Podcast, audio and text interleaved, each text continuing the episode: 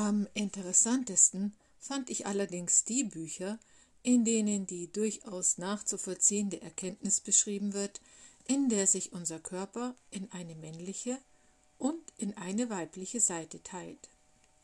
Rechts männlich, links weiblich.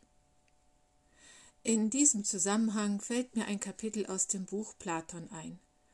Platon war ein griechischer Philosoph und wurde 427 Jahre vor Christus geboren. Ziemlich alt das Buch, aber genauso beeindruckend.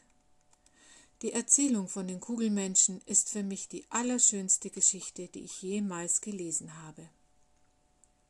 Platon habe ich übrigens gelesen. Und wenn wir schon dabei sind, Siddhartha von Hermann Hesse auch.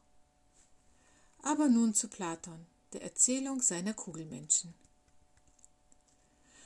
Einstmals waren die Menschen kugelförmig, mit zwei Gesichtern und jeweils vier Armen und vier Beinen.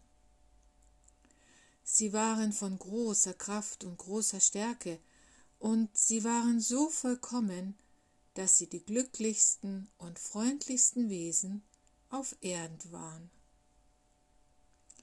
Doch dies erregte bei Zeus und den anderen Göttern Neid und Missfallen. Fürchteten sie doch, dass ihnen die Menschen zu ähnlich seien und sie ihnen deshalb nicht mehr die gebührende Verehrung zuteil werden ließen. So berieten sie, was sie mit den Menschen anfangen sollten. Lange wussten sie sich keinen Rat, denn sie wollten die Menschen nicht töten oder gar zugrunde richten. Nach langem Überlegen sprach Zeus ich glaube, einen Weg gefunden zu haben, wie wir die Menschen erhalten können, sie aber gehindert werden, uns zu ähnlich zu sein. Ich will jeden von ihnen in zwei Hälften schneiden und sie somit schwächen. So werden sie als schwache Menschen uns lieben und uns verehren.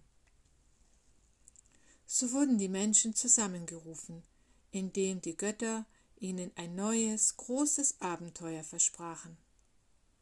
Stattdessen aber schleuderte Zeus Blitze vom Himmel, die jeden Menschen in zwei Hälften teilte. So wie man Muscheln in zwei Hälften teilt, wenn man sie in der Mitte auseinanderbricht.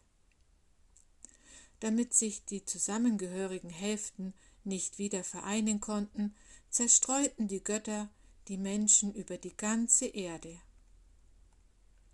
Als nun so ihre Körper in zwei Hälften geteilt waren, da sehnte sich jede Hälfte mit unendlichem Verlangen nach ihrer anderen Hälfte. Zu spät erkannten die Götter, dass sie aus Selbstsucht großes Leid unter die Menschen gebracht hatten, und so gelobten sie, dass sich zwei zueinander gehörige Kugelhälften wieder untrennbar vereinen dürften, wenn sie einander gefunden hätten. Und somit ist nun seither ein jeder auf der Suche nach seinem Gegenstück.